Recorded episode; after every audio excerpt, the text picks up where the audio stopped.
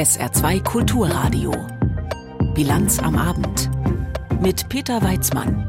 Komplimente und Kooperationen standen heute im Mittelpunkt des Treffens der Staatschefs Russlands und Nordkoreas. Dazu gleich mehr. Außerdem schauen wir auf die Lage in Libyen nach dem Hochwasser und auf ein Portal, das die Krankenhaussuche erleichtern soll. Herzlich willkommen. Was waren sie nett zueinander, die beiden Staatschefs Putin und Kim bei ihrem heutigen Treffen im fernen Osten Russlands. Putin stieß beim Essen auf die Gesundheit des Vorsitzenden Kim und auf den Wohlstand der beiden Nationen an. Das Wort Wohlstand dürften die meisten Nordkoreaner allerdings wohl nur aus der Propaganda kennen. Der nordkoreanische Machthaber Kim revanchierte sich, indem er Putins Angriffskrieg auf das Nachbarland Ukraine zum heiligen Kampf erhob. Über die verbalen Schmusereien und den Eigennutz, zu dem der jeweils andere beitragen soll, berichtet Christina Nagel. Noch einmal begrüßt der russische Präsident Wladimir Putin den lieben Genossen Vorsitzenden. Dieses Mal im großen Kreis der Delegationen beim Galadinner. Es ist der Abschluss eines fünfstündigen Gipfels auf dem Weltraumbahnhof Vostochny im fernen Osten Russlands, bei dem immer wieder mit blumigen Worten die langjährige Freundschaft und fruchtbare Zusammenarbeit zwischen beiden Ländern beschworen wird. In Korea gibt es ein Sprichwort. Kleidung ist Neugut, aber Freundschaft ist besser alt. Und bei uns sagt man, ein alter Freund ist besser als zwei neue. Russland hat seine alte Liebe für Nordkorea im Kampf gegen den sogenannten kollektiven Westen neu entdeckt. Die russischen Staatsmedien feiern den Gipfel mit ausführlichen Reportagen und Berichten, ein vielbeachtetes Großereignis, das, so der nordkoreanische Machthaber Kim Jong-un, zu einem Zeitpunkt stattfinde, an dem in der Weltarena ein erbitterter Kampf ausgetragen werde zwischen Fortschritt und Reaktion, Gerechtigkeit und Ungerechtigkeit. Genosse Putin und ich haben gerade ausführlich die militärisch-politische Situation auf der koreanischen Halbinsel und in Europa besprochen und sind zu dem Schluss gekommen, dass man die strategische und taktische Zusammenarbeit, die gegenseitige Unterstützung und Solidarität im Kampf für den Schutz des souveränen Rechts auf Sicherheit und für die Festlegung von Garantien für einen stabilen Frieden in der Welt und in der Region weiter stärken muss. Wie und womit, das ließen beide Staatschefs offen. Immer wieder war im Vorfeld des Treffens über mögliche Waffenlieferungen spekuliert worden. Nordkorea verfügt über große Mengen an Munition, darunter Artilleriegeschosse und Panzerabwehrraketen aus alten Sowjetbeständen, aber auch aus eigener Produktion, die Russland Experten zufolge dringend im Krieg gegen die Ukraine benötige. Solche Lieferungen von Nordkorea aus würden allerdings gegen Resolutionen des UN-Sicherheitsrates verstoßen, die Russland mitgetragen hatte. Präsident Putin bestätigte auf Frage eines Talkshow-Moderators, dass es Beschränkungen gebe, an die sich Russland auch halten werde. Aber es gibt Dinge, über die wir natürlich reden können. Wir diskutieren, denken nach, es gibt Perspektiven. Russland ist ein unabhängiges Land und auch im Rahmen der geltenden Regeln haben wir Möglichkeiten, die wir ebenfalls im Blick haben und erörtern. Worüber nicht diskutiert worden sei, zumindest in diesem Punkt gab es eine klare Aussage von Kreml-Sprecher Peskov, sei ein Einsatz nordkoreanischer Soldaten an der Grenze zur Ukraine. Ob und inwieweit Nordkorea nun auf konkrete Hilfen im Technologiebereich, beim Bau von Satelliten und Atom-U-Booten hoffen kann, blieb am Ende des Gipfels offen. Präsident Putin beließ es auch hier bei Andeutungen. Der Gipfelort auf dem Weltraumbahnhof Vostochny, hatte er erklärt, sei nicht ohne Grund gewählt worden. Kim Jong-un wird nun weiterreisen. In Komsomolsk am Amur wird er nach Angaben Putins Fabriken besuchen, die zivile und militärische Ausrüstung für die Luftfahrt herstellen. Auch eine Inspektion der russischen Pazifikflotte in Wladiwostok ist geplant. Christina Nagel hat berichtet. Auch Tage nach dem schweren Erdbeben in Marokko haben die Helfer noch nicht alle Dörfer im schwer getroffenen Atlasgebirge erreicht. Teilweise können noch immer nur Hilfspakete aus Flugzeugen abgeworfen werden. Nach Angaben des marokkanischen Innenministeriums wurden bisher 2900 Tote und 5500 Verletzte gezählt. Und Marokko ist ja nicht das einzige nordafrikanische Land, das derzeit von einer schweren Naturkatastrophe heimgesucht wird. Auch nach der Flutkatastrophe in Libyen steigt die Zahl der Opfer rasant an. Allein in der besonders stark betroffenen Mittelmeerstadt Derna im Osten des Landes wurden bislang mehr als 5300 Tote gezählt, so die dortige Regierung. Und das Meer spüle ständig weitere Leichen an. Für die Überlebenden läuft die Hilfe aus dem Ausland langsam an. Stella Männer. Aufnahmen der Nachrichtenagentur Reuters zeigen, wie Hilfslieferungen aus Algerien am Flughafen Mitiga in Libyens Hauptstadt Tripolis ankommen. Güter werden aus den Bäuchen der Flieger auf das Rollfeld geladen, eine Suchmannschaft steht bereit. Im Laufe des Tages sind mehrere internationale Rettungsteams in Libyen angekommen. An Tag drei nach den verheerenden Überschwemmungen müssen noch immer Leichen geborgen werden. Tausende Menschen gelten nach wie vor als vermisst. Und mit zunehmend fortschreitender Zeit stehen die Helferinnen und Helfer vor neuen Herausforderungen. Das Problem ist, dass wir jetzt in die nächste Phase der Katastrophe eintreten, nämlich in die der Umweltproblematiken. Auf der Straße liegen Leichen und tote Tiere, das Trinkwasser vermischt sich mit dem Kanalisationswasser. All das sind Vorboten einer Umweltkatastrophe. Dieses Problem wird sich nicht in den nächsten zwei oder drei Tagen lösen lassen. Damit werden wir die nächsten Wochen zu kämpfen haben. Prognostiziert Osama Ali, Sprecher des libyschen Ambulanz- und Notfalldienstes in Tripolis. Und noch etwas macht den Menschen Sorge. Der Gaza-Staudamm im Nordosten des Landes könnte nach Angaben des libyschen Roten Halbmondes zusammenbrechen. In dem Fall drohten große Wassermengen in die Ortschaften Basis, Al-Mabni und Butchar zu strömen. Bereits in der Nacht zum Montag waren zwei Staudämme in der Nähe der Stadt Dana gebrochen. Die Flut riss Schätzungen zufolge mehr als 5000 Menschen in den Tod und machte Dana zu der am stärksten betroffenen Stadt. Über den Fakt, dass die Staudämme überhaupt brechen konnten, regt sich mittlerweile vereinzelt Wut. Der politische Analyst Ibrahim Belkacem sieht in der Flutkatastrophe ohnehin einen Nährboden für politische Unruhen im Bürgerkriegsland Libyen. Der Grund für die Revolution 2011 war, dass viele Menschen von der Unfähigkeit der Behörden genug hatten. Die Flutkatastrophe lässt die politische Führung wieder instabil, zögerlich und unfähig erscheinen. Wenn man ehrlich ist, könnte dieses schlechte Krisenmanagement in den kommenden Tagen zu einer öffentlichen Wut führen. Das wäre fatal für alle Menschen in diesem Land. Allein in der Stadt Dana dürften laut Angaben der Internationalen Organisation für Migration mehr als 30.000 Menschen ihr Zuhause verloren haben. Und auch in anderen Städten sind tausende Menschen obdachlos. Ein erneuter Dammbruch könnte diese Zahl weiter in die Höhe treiben. Stella Männer über die Lage in Libyen. Das Bundesentwicklungsministerium stellt nun 4 Millionen Euro als erste Hilfe zur Verfügung. Die EU hat erste Lieferungen auch aus Deutschland bereits auf den Weg gebracht, darunter Zelte, Feldbetten und Decken, Lebensmittel und Generatoren.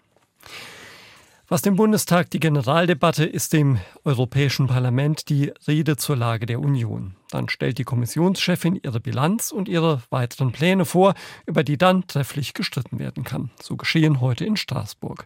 Ob Ursula von der Leyen da ihre letzte Rede zur Lage der Union gehalten hat, das blieb aber auch heute offen. Denn sie hat ihre eigene Zukunft nach der Europawahl im kommenden Juni nicht angesprochen. Thematisiert hat sie stattdessen ein Bündel an Problemen. Von der Klimaveränderung bis zum Handel mit China, wo sie eine Antisubventionsuntersuchung beim Thema E-Autos einleiten will. Katrin Schmidt mit der Rede und den Reaktionen. Let's deliver today Heute handeln, damit wir für morgen bereit sind. Dieser Appell der Kommissionschefin war auch die Überschrift der gut einstündigen Rede. Große Worte, die einen erkennen darin Visionäres, die anderen hätten es gerne deutlich konkreter gehabt. Manfred Weber, Chef der konservativen EVP-Fraktion im Europaparlament, durfte heute dort als erster antworten und lobt vor allem von der Leyens Aussage, der Green Deal komme nun in eine neue Phase, in die der Umsetzung, in der Umweltschutz, Industriepolitik und Landwirtschaft noch viel stärker stärker verzahnt werden müssten. We believe in the basic idea of the Green Deal Wir glauben fest an die Grundidee des Green Deal. Es ist die Pflicht unserer Generation zu liefern. Aber wir hören auch den Arbeitnehmerinnen und Arbeitnehmern zu, Landwirten, kleinen und mittleren Unternehmen, die zu kämpfen haben. Wir stärken die ländlichen Regionen und die EVP ist die Partei der Landwirte. Dem Hauptanliegen ihrer Fraktion hat Ursula von der Leyen also Rechnung getragen. Sicher nicht zufällig sprach sie auf Deutsch, als sie ankündigte, einen strategischen Dialog zur Zukunft der Landwirtschaft in Europa aufzusetzen. Ein sehr offensives Werben um ihre Fraktion, sagt Rasmus Andresen, Sprecher der deutschen Grünen im Europaparlament. Ursula von der Leyens Rede war wenig überraschend. Sie hat mit Schlagwörtern wie Bürokratieabbau oder Landwirtschaft vor allem um Unterstützung in den eigenen Reihen geworben. Sie scheint auch wenig Kraft zu haben, jetzt noch große Themen wie die Zukunft unserer Wirtschaft anstoßen zu können.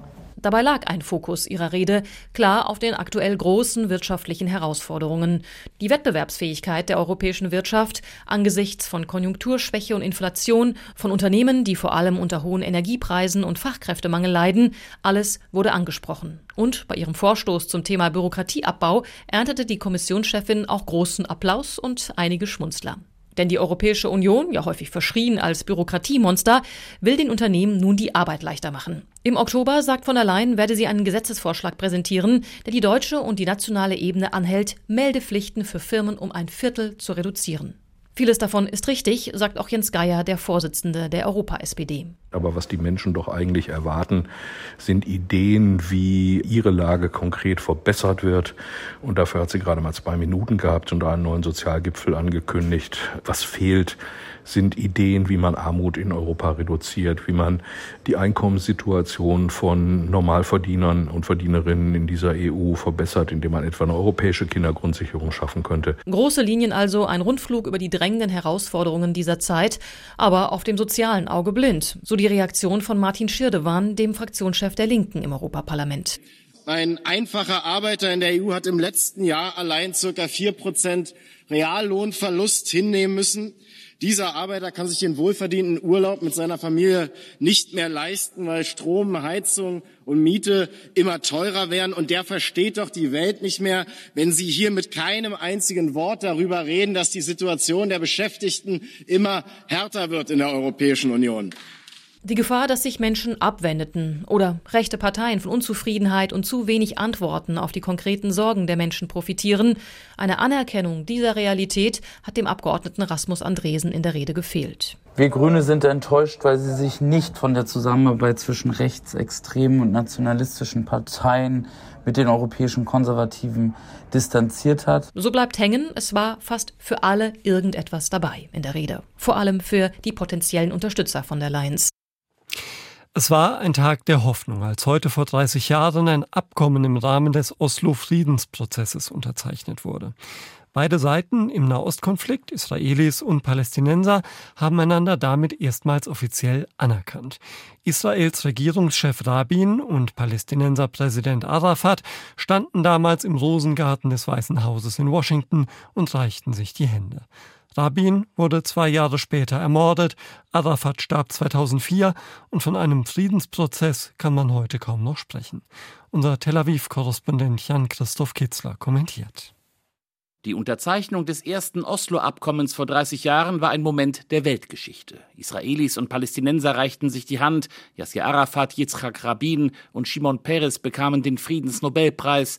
Damals gab es Hoffnung auf Frieden in Nahost, auf ein gutes Zusammenleben von Israelis und Palästinensern. Doch das ist lange her, der Oslo-Friedensprozess ist tot. Dass es die Zwei-Staaten-Lösung bis heute nicht gibt, liegt daran, dass die, die sie verhindern wollen, die Oberhand gewonnen haben. Schon 1995 hat der heutige israelische Ministerpräsident Benjamin Netanyahu gegen jede Art von Zugeständnissen an die Palästinenser gehetzt und Yitzhak Rabin als Verräter bezeichnet.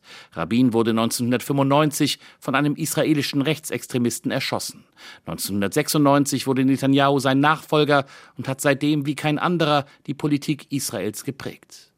Seit den Oslo-Abkommen ging der Siedlungsbau weiter. Die Zahl der Siedler in den besetzten Gebieten hat sich seitdem mehr als vervierfacht. Die Infrastruktur für rund 230 Siedlungen und Außenposten, die Militärpräsenz und Checkpoints zu ihrem Schutz nehmen den Palästinensern den Raum zum Leben. Auf palästinensischer Seite gibt es Organisationen wie die Hamas und den islamischen Dschihad, die den Staat Israel bis heute nicht anerkennen. Es gibt eine tiefe Spaltung der palästinensischen Führung. Die Autonomiebehörde, die der Beginn des Palästinenserstaates sein sollte, wird von überwiegend alten, korrupten und unfähigen Männern angeführt, die sich eingerichtet haben. Deutschland, so kann man es auf den Seiten des Auswärtigen Amtes nachlesen, setzt sich wie andere Staaten auch weiterhin für die Zwei-Staaten-Lösung ein. Diese Position ist inzwischen zynisch und bestens dafür geeignet, nichts zu tun. Sie lebt von der Illusion, dass es ja einen Plan gibt, den man irgendwann nur aus der Schublade ziehen müsste, wenn die Zeit dafür reif ist. Doch mit den langen Jahren haben sich die Lebensbedingungen vieler Palästinenser im Westjordanland, in Ostjerusalem und im Gazastreifen verschlechtert und viele Israelis leben angesichts palästinensischer Terroranschläge weiter in Angst. Anstatt nur zu appellieren wie die Bundesregierung, könnte man etwas tun. Erstens auf Parlaments- und Präsidentschaftswahlen in den palästinensischen Gebieten drängen, die es seit über 27 Jahren dort nicht mehr gab. Ihr Ergebnis wäre eine legitimierte palästinensische Führung, die ein Gegenüber für Verhandlungen wäre und nicht die immer autokratisch werdendere Riege, die gut für alle ist, die wollen, dass alles bleibt, wie es ist. Zweitens, die Besatzung Israels muss einen Preis haben. Gerade die amtierende, in Teilen rechtsextreme Regierung baut die Siedlungen in großem Stil aus. Folgen hat das nicht und deswegen wird es so weiterlaufen. Frieden wird es so nicht geben. Und das würde dann Raum schaffen für mögliche Alternativen zur Zwei-Staaten-Lösung, an die im Nahen Osten niemand mehr glaubt. 30 Jahre nach der Unterzeichnung des ersten Oslo-Abkommens war das die Meinung von Jan-Christoph Kitzler hier in der Bilanz am Abend auf SA2 Kulturradio. Bessere Patienteninformationen über deutsche Krankenhäuser soll es bald geben. Mehr dazu gleich bei uns. Jetzt gibt's erstmal die Meldungen mit Tanja Philipp Murer. Der Landesvorsitzende der thüringischen AfD Höcke muss sich vor Gericht verantworten. Ihm wird die Verwendung von Kennzeichen verfassungswidriger Organisationen vorgeworfen. Dabei geht es um einen Wahlkampfauftritt im Mai 2021 im thüringischen Merseburg. Dort soll Höcke am Ende seiner Rede die verbotene SA-Losung Alles für Deutschland gesagt haben. Anders als von der Staatsanwaltschaft gefordert, soll der Prozess aber nicht vor dem Thüringer Landgericht, sondern am Amtsgericht Merseburg stattfinden. Das Bürgergeld für rund 5,5 Millionen Menschen in Deutschland wird im kommenden Jahr deutlich steigen. Das Bundeskabinett beschloss die Erhöhung der Regelsätze um im Schnitt 12 Prozent. Damit erhalten alleinstehende Erwachsene ab dem 1. Januar 563 Euro im Monat. Das sind 61 Euro mehr als bisher. Bundesarbeitsminister Heil hatte die starke Anhebung damit gerechtfertigt, dass das Bürgergeld auch in Zeiten hoher Inflation das Existenz Existenzminimum sichere. Die Höhe der Sätze orientiert sich unter anderem an der Preisentwicklung. Deutschland hat der Ukraine 20 weitere Schützenpanzer vom Typ Marder übergeben. Das geht aus der aktualisierten Liste der Bundesregierung über Militärhilfe für die Ukraine hervor. Demnach wurden zudem zwei weitere Minenräumpanzer vom Typ Wiesent an die Ukraine geliefert, ebenso weitere 1,2 Millionen Schuss Munition für Handfeuerwaffen, 3000 Artilleriegranaten, mehrere Drohnen und weitere Fahrzeuge. In Homburg soll eine Wasserstoff-Großtankstelle entstehen. Wie der Branchenverband Autoregion mitteilt, ist die Förderzusage der Bundesregierung eingetroffen.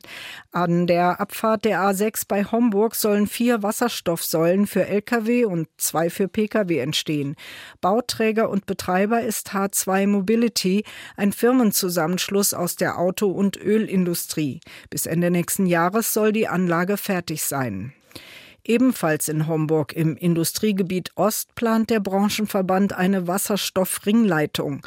Unternehmen etwa aus dem Reifenrecycling, in denen Wasserstoff gewonnen wird, könnten in die Leitung einspeisen, andere Unternehmen den Wasserstoff dann nutzen. Das Saarland und der US-Chip-Hersteller Intel haben vereinbart, in der Forschung zusammenzuarbeiten. Es geht unter anderem um mehr Effizienz bei der Datenverarbeitung. Für die nächsten vier Jahre stehen für Forschungsprojekte rund 3,7 Millionen Euro zur Verfügung. Die Mittel kommen je zur Hälfte vom Land und von Intel. In einem ersten Programm sollen Wissenschaftler im Bereich visuelle Inhalte forschen, also Fotos, Videos oder Videotelefonie. Die Ergebnisse Ergebnisse sollen offen zugänglich gemacht werden. Intel ist einer der größten Chiphersteller weltweit und plant derzeit für rund 30 Milliarden Euro eine Chipfabrik in Magdeburg. Das saarländische Wirtschaftsministerium will mit einem Förderprogramm den Einzelhandel in den Kommunen stärken. Städte und Gemeinden können die Mittel für innovative Konzepte beantragen, zum Beispiel für Maßnahmen gegen den Leerstand von Verkaufsräumen oder Veranstaltungen, die Kunden in die Einkaufsstraßen locken. Bis zum 23. Oktober können die Anträge beim Ministerium eingereicht werden. Möglich ist eine Übernahme von bis zu 90 Prozent der Kosten eines Projekts Projektes, maximal jedoch 200.000 Euro.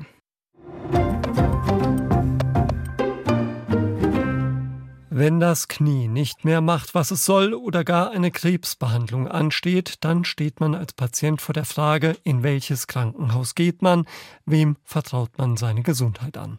Da kann man sich bislang auf Mundpropaganda verlassen oder im Internet etwa nach spezialisierten Zentren suchen. Auch eine Liste, die zeigt, welche Eingriffe wie oft gemacht werden, lässt sich finden, aber komfortabel nutzbar und für Laien aussagekräftig ist das alles oft nicht. Gesundheitsminister Lauterbach will nun, dass Patientinnen und Patienten sich besser über Krankenhäuser informieren können. Ab dem nächsten Jahr soll es eine Plattform im Netz geben, die zeigt, welche Leistungen ein Krankenhaus anbietet und wie gut die Qualität der Behandlung ist. Heute hat das Kabinett die Pläne auf den Weg gebracht. Dietrich Karl Meurer. Die deutsche Krankenhauslandschaft ist unübersichtlich. Etwa 1700 Kliniken gibt es und bei ihnen große Qualitätsunterschiede, so beschreibt es Bundesgesundheitsminister Karl Lauterbach. Der SPD-Politiker erläutert, wenn Patientinnen und Patienten bei einer zum Beispiel nicht entsprechend spezialisierten Klinik landen, dann könne das mitunter dramatische Folgen haben. Die Regierungskommission Krankenhaus hat zum Beispiel ausgewiesen, wenn Krebspatienten in der Erstbehandlung in zertifizierten Zentren versorgt würden, könnten jährlich 20.000 Lebensjahre gerettet werden. Würden alle Patienten mit Schlaganfällen in Stroke Units behandelt, dann könnten jedes Jahr 5000 Menschen gerettet werden. Das würde die Anfahrtzeit nur um zwei Minuten verlängern. Die Wahl der richtigen Klinik soll künftig leichter werden, dank eines staatlichen Online-Portals. Per Klick sollen sich dort Patientinnen und Patienten vor einer anstehenden Operation über Krankenhäuser informieren können.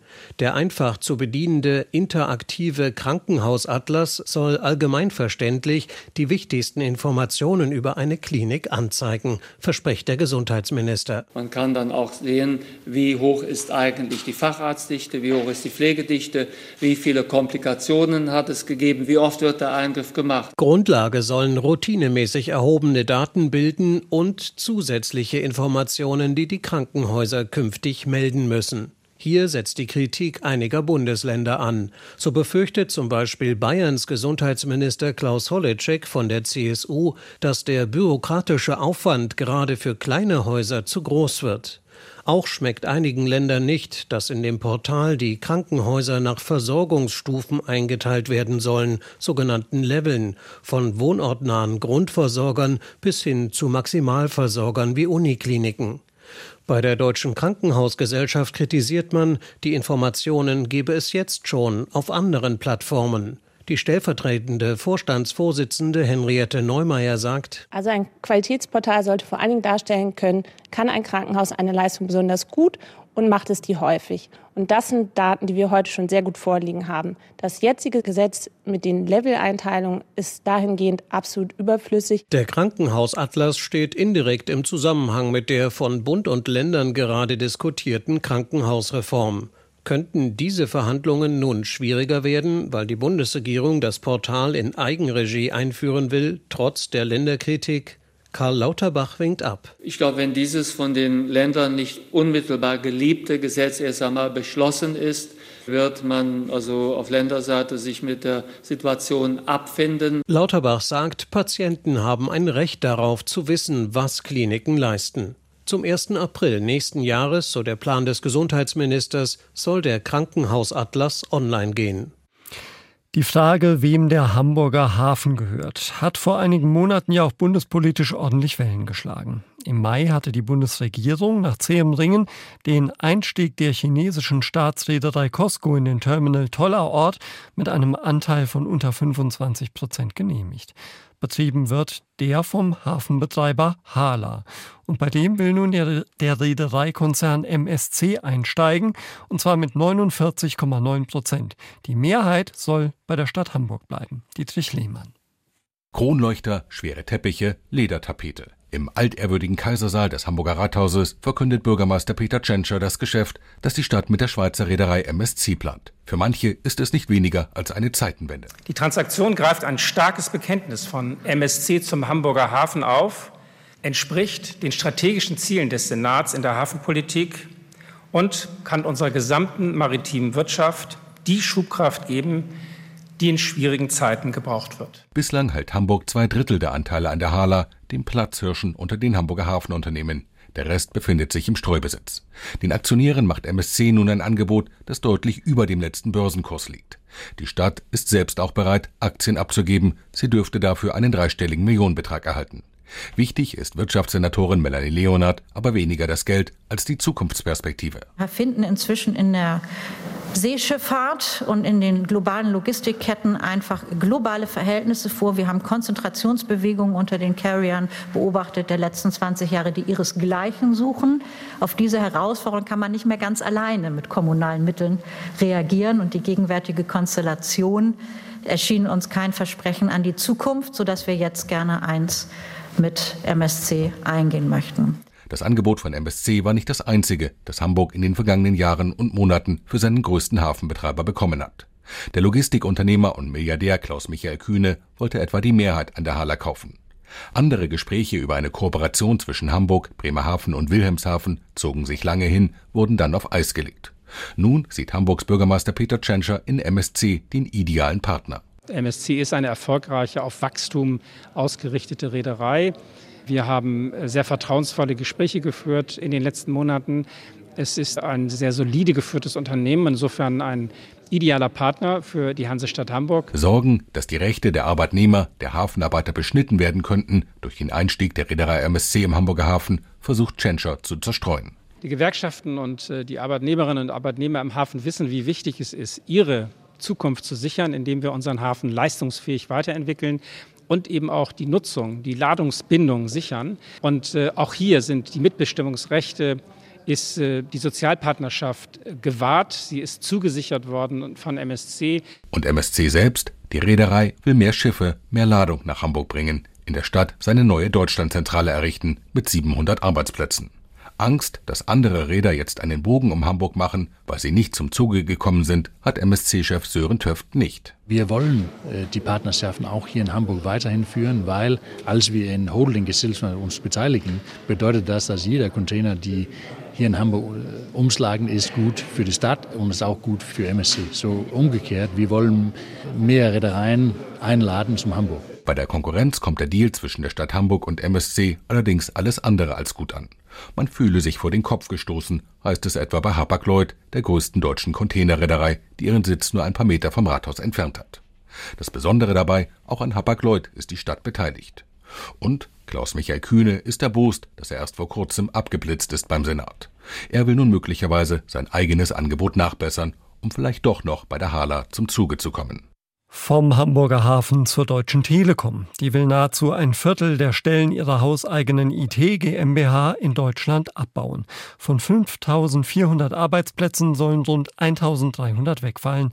Das liege vor allem an der modernen Computertechnik. Anne Burkhardt. Die Aufgaben in der IT-Abteilung haben sich über die Jahre verändert, sagt die Telekom. Früher haben die Mitarbeitenden dort viel manuell programmiert und die Programme selbst geprüft. Das übernimmt heutzutage eine Software, die wiederum auch andere Software testen kann. Bis vor wenigen Jahren gab es bei der Telekom auch mehrere parallel laufende IT-Systeme.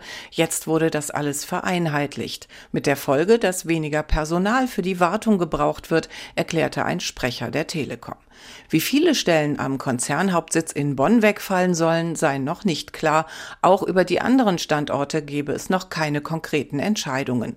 Klar sei nur, dass der Abbau der 1300 Stellen bis Mitte 2025 erfolgen soll. Die Gewerkschaften Verdi und DPV-Com äußerten sich kritisch. Sie sagten, dass gerade im IT-Bereich jetzt schon viele Mitarbeitende überlastet seien. Ein Stellenabbau sei nicht zeitgemäß. Außerdem befürchten die Gewerkschaften eine Verlagerung des Services ins Ausland.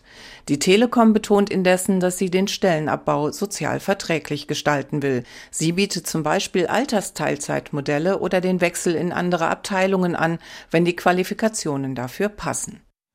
Das Wetter im Saarland. Am Abend und in der Nacht wechselnd bewölkt und meist trocken. Die Luft kühlt nachts ab auf 14 bis 10 Grad. Morgen am Donnerstag nach Auflösung einiger Nebelfelder eine oft freundliche und trockene Mischung aus Sonne und Wolken. Höchstwerte 20 bis 24 Grad. Und so ähnlich wird's dann auch am Freitag. Das war die Bilanz am Abend mit Peter Weizmann. Tschüss.